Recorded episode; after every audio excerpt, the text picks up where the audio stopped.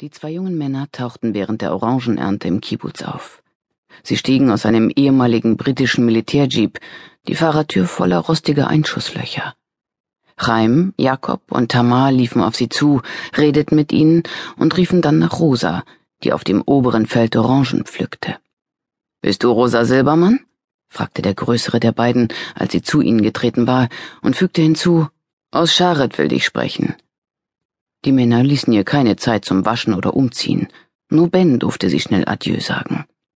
Der größere der beiden setzte sich hinter das Steuer, der kleinere neben sie auf die Rückbank. Was will Us von mir? fragte Rosa, erhielt aber keine Antwort.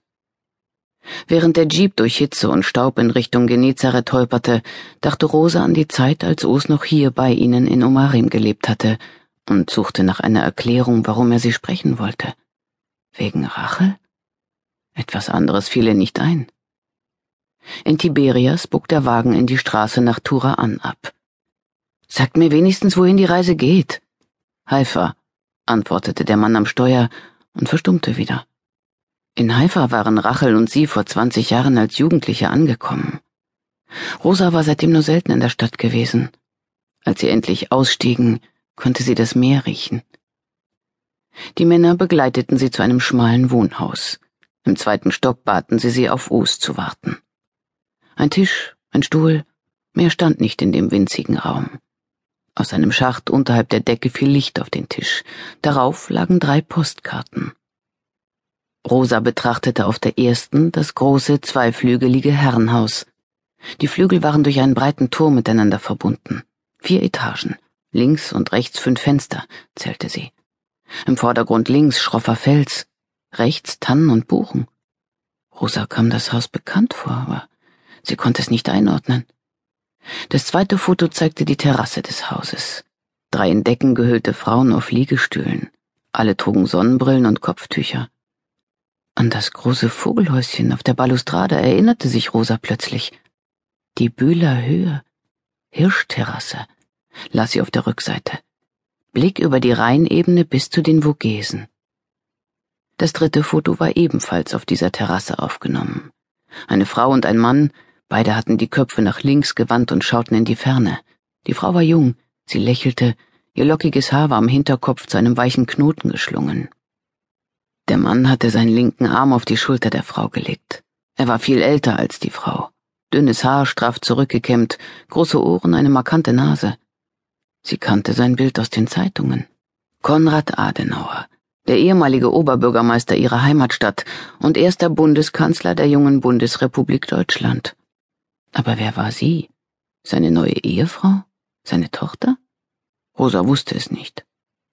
Für die Postkarten fand sie genauso wenig eine Erklärung wie für das Treffen mit Os. Shalom, Rivka. Os sprach sie mit ihrem hebräischen Namen an.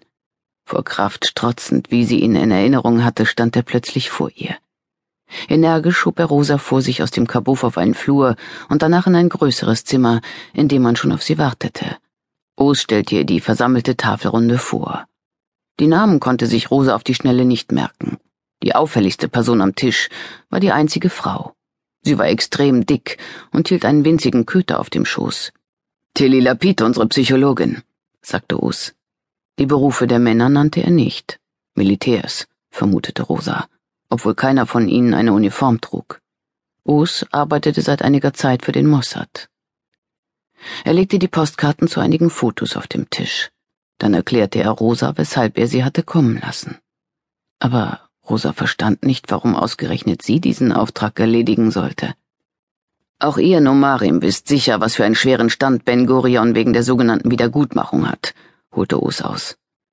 Menachem Begin hat in der Knesset geschäumt. Das wird ein Krieg auf Leben und Tod. Es gibt keinen Deutschen, der nicht unsere Väter ermordet hat. Adenauer ist ein Mörder, jeder Deutsche ist ein Mörder und so weiter. Seine Chirut-Anhänger haben versucht, die Knesse zu stürmen. Es gab Straßenschlachten.